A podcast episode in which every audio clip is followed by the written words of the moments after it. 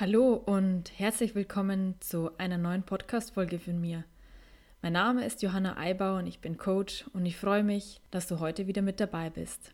Zu Beginn eine kurze Werbung und Einladung zu meinem Online-Coaching-Programm Goodbye Single Sein, dein Weg in eine glückliche und erfüllte Beziehung. Wir starten am 10. Januar 2022 und ja, und wenn du Single bist und es satt hast, weiterhin allein zu sein, und möchtest dann deine Situation etwas verändern, dann spreche ich hier heute noch einmal eine herzliche Einladung an dich aus.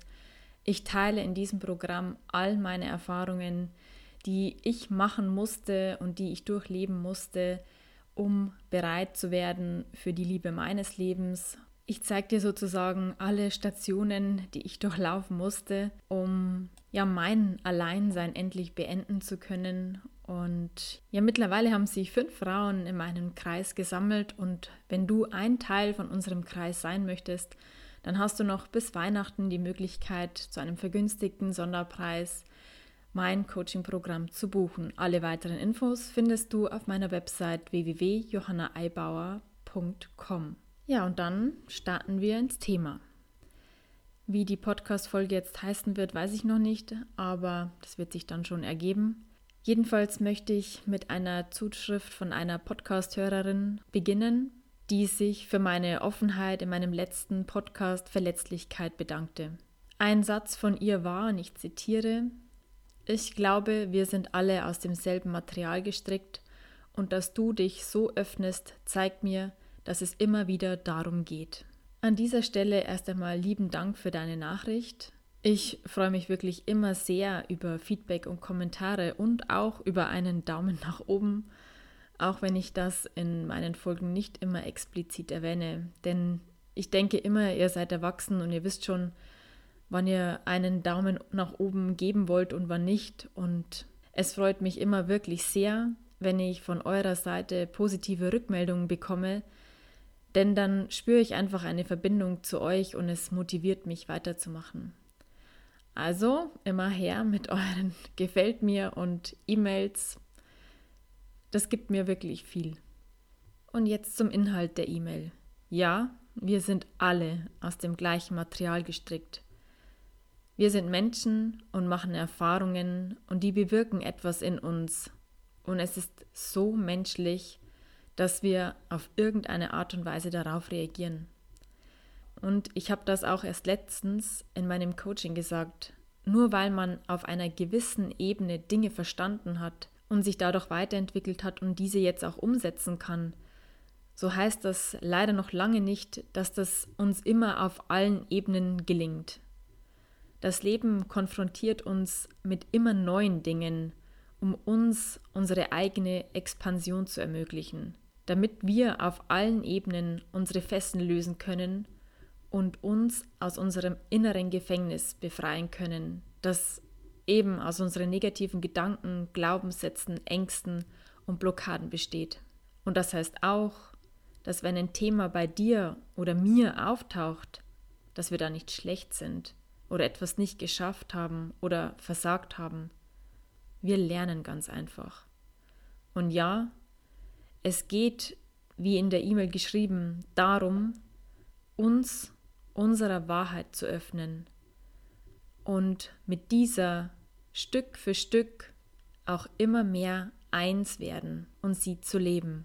Und in Wirklichkeit geht es immer darum, egal bei welchem Thema, ob es Freundschaft ist, ob es Partnerschaft ist oder ob es gegenüber unseren Mitmenschen ist oder im Beruf, völlig egal, es geht immer darum, dass wir immer mehr erkennen, wer wir selbst sind und auch in unserer Wahrheit stehen bleiben können, also sie auch verkörpern können, sie nach außen hin vertreten können. Es ist nicht nur eine Sache des Verstandes, sondern es ist eine Verkörperung unserer Wahrheit. Und unsere Wahrheit ist nicht immer perfekt sein, immer erfolgreich sein, immer positiv sein, immer glücklich sein, immer ausgeglichen sein und so weiter.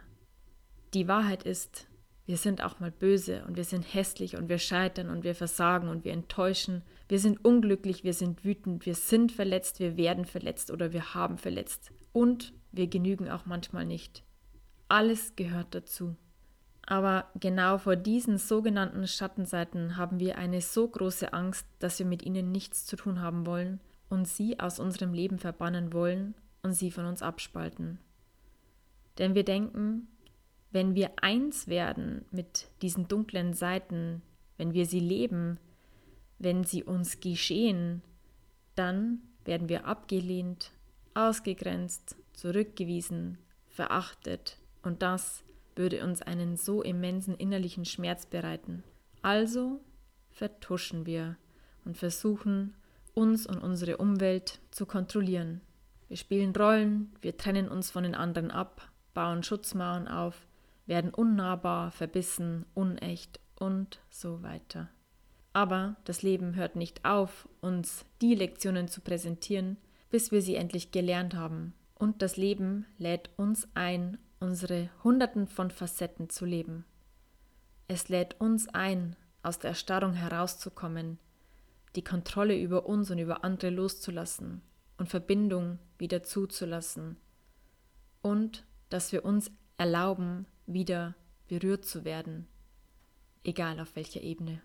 An dieser Stelle kannst du dich selbst fragen, gibt es ein Schema, nach dem ich lebe? Wie lebendig ist mein Ausdruck? Was verwehre ich mir alles, um das Bild, das ich im Außen erzeugen möchte, aufrechtzuerhalten? Wie viele von deinen Facetten traust du dich wirklich zu leben? Und kennst du deine dir innewohnenden Facetten überhaupt? Und was ist, wenn eine von deinen sogenannten dunklen Facetten ganz unkontrolliert manchmal zum Vorschein kommt? Wie fühlst du dich dann? Wie behandelst du dich dann? Ja, warum quält uns das Leben so mit diesen schmerzlichen Erfahrungen? Das Leben möchte nicht, dass du Teile von dir abspaltest, dass du dir dein eigenes Sein verwehrst. Es wünscht sich dich in deiner ganzen Lebendigkeit und deinem vollen Ausdruck und Potenzial. Und wer hat übrigens gesagt, was richtig und falsch ist? Und egal, wie sehr du dich auch vor negativen Erfahrungen schützen möchtest, wenn du ehrlich bist, es geht eh nicht. Denn auch hinter deiner Fassade oder deinem Abgetrenntsein findet in deinem Leben manchmal vielleicht Kritik statt, du wirst abgelehnt, es findet Zurückweisung statt und du spürst den Stich in deiner Brust über das Verletztwerden. Und das kann auch dein Schutzmechanismus nicht verhindern. Im Gegenteil, indem wir in der Angst leben, ziehen wir sie eher an, als dass wir sie erfolgreich abwehren. Es ist das Leben, da gibt es immer beide Seiten von allem. Und indem wir bereit sind, uns unseren dunklen Seiten zu stellen und die Bereitschaft haben, darin stehen zu bleiben, also die Bereitschaft haben, in all die schmerzhaften Gefühle, die damit einhergehen, stehen zu bleiben, wird es uns möglich, erstens eine tiefe Beziehung zu uns selbst zu leben und zweitens auch eine tiefe Beziehung zu anderen zu haben. Und wir können uns von den Fesseln befreien, die unser Leben fest im Griff haben. Ja, auch ich habe lange versucht, so zu leben, dass mir im Außen niemand ein Haar krümmen kann. Aber hey, es hat nicht geklappt. Und auch wenn ich jetzt in der Vergangenheitsform spreche, ich versuche es auch immer noch. Denn es ist ein tiefer Prozess, diesen Schattenteilen zu begegnen und sie zu integrieren. Und gleichzeitig ist es eine absolut menschliche Angst. Und das gilt für jede Angst. Ja, und selbst wenn wir unser Leben noch so sehr optimieren, es liegt außerhalb unserer Kontrolle, was andere über uns denken. Den einen sind wir zu arrogant, den anderen sind wir zu perfekt, den nächsten sind wir zu künstlich, wieder anderen sind wir zu oberflächlich oder was auch immer. Und wisst ihr, das, was sie dann in dir wahrnehmen oder in uns wahrnehmen, ist ja das, was eigentlich etwas mit ihnen selbst zu tun hat und sie projizieren es einfach auf uns. Und der Schlüssel in der Selbstbefreiung liegt wirklich in dieser Begegnung dieser abgespaltenen Teile. Wisst ihr, diese Schattenseiten haben auch ihre Geschichte und wir dürfen sie uns anhören, denn damit kann Verständnis dafür entstehen und Mitgefühl erwachsen und wir können eine Verbindung zu ihnen schaffen.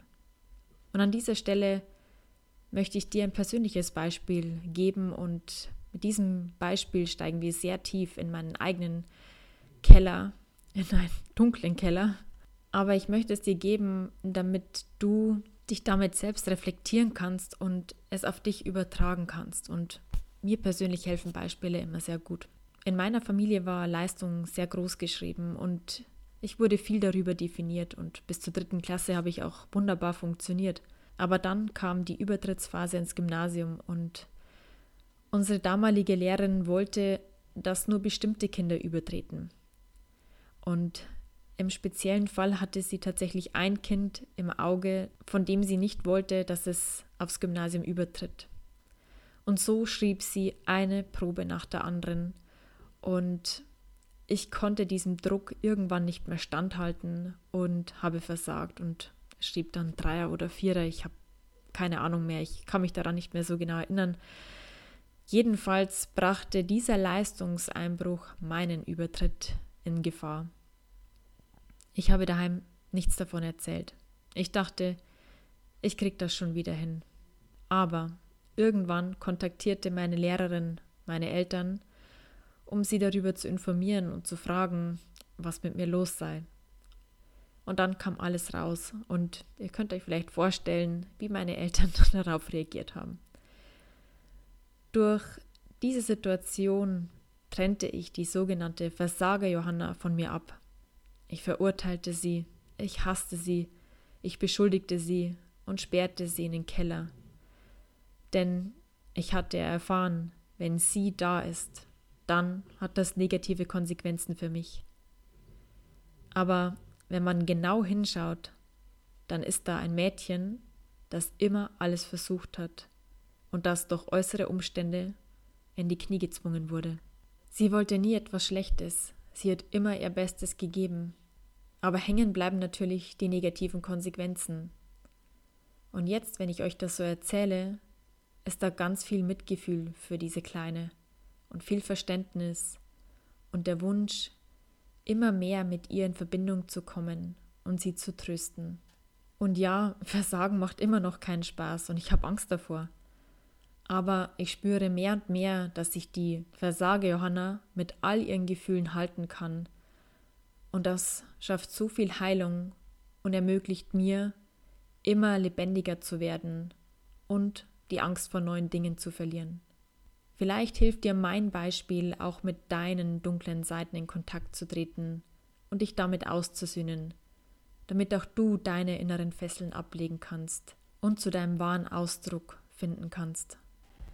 Ja, und so ist es auch in Beziehungen. Solange wir vor uns selbst davonlaufen, können wir Verbindung nicht zulassen. Und ja, wie soll das funktionieren? Erst wenn du die Bereitschaft hast, mit deinem ganzen Sein vor ihm stehen zu bleiben. Und das heißt nicht, dass alles gelöst sein muss, sondern du kannst auch mit Angst vor ihm stehen, aber zu dieser Angst. Dann zu dieser Angst stehen, darum geht's. Ich habe Angst vor dir, ich habe Angst vor dir, weil ich so oft verletzt worden bin.